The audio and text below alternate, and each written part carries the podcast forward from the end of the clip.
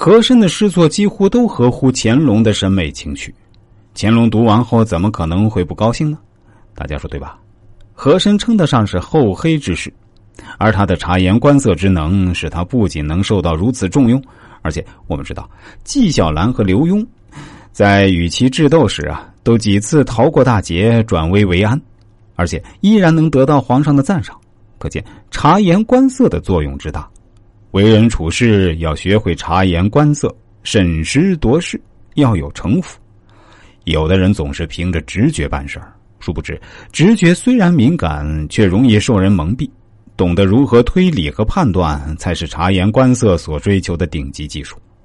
言辞能透露出一个人的品格，表情、眼神则能让我们窥测他的内心。衣着、坐姿和手势也会在毫无知觉之中出卖他们的主人。许多人都在日益沉重的生活压力下叹息：做事难，做人更难。因为生活的种种际遇常常让人心灰沮丧，做人想要八面玲珑、处处讨好，最后却疲惫不堪、失去自我；做事想做得轰轰烈烈，最后却适得其反、迷惘不已。我们不是不努力，也不是不够聪明，可是为什么付出了那么多，收获却总是可怜的一点点？得罪领导和得罪同事、朋友不一样，是不能不小心避免的。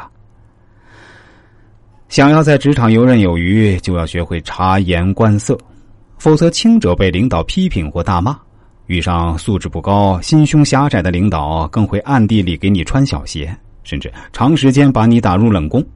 要知道，胳膊终究扭不过大腿，人在屋檐下不得不低头。如果不长些眼色，非要太岁头上去动土，那保证你会吃不了兜着走。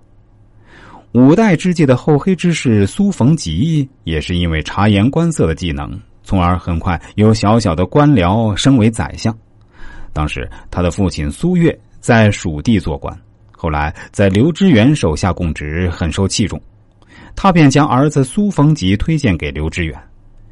刘知远在见到苏逢吉后，也很喜欢这个聪明的年轻人，就当他留在了身边做幕僚。至此，苏逢吉便总是揣摩刘知远的好恶，留心其喜怒哀乐。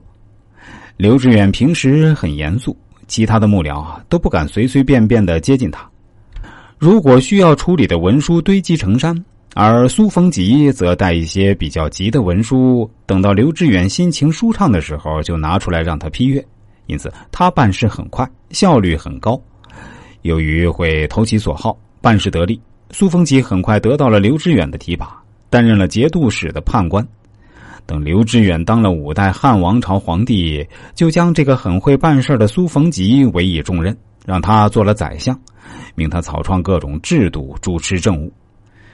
苏逢吉后来因为做事过于独断，好几次得罪他人，而导致最终自杀身亡。如果大家对这方面的知识感兴趣，想了解更多这方面的内容，可以关注一下我的公众号“周易面相大叔”，其中的“叔”是叔叔阿姨的“叔”啊。这个蓝色背景太极头像的公众号，千万不要加错了。另外，我的新浪微博也是叫“周易面相大叔”，也是蓝色背景的太极头像。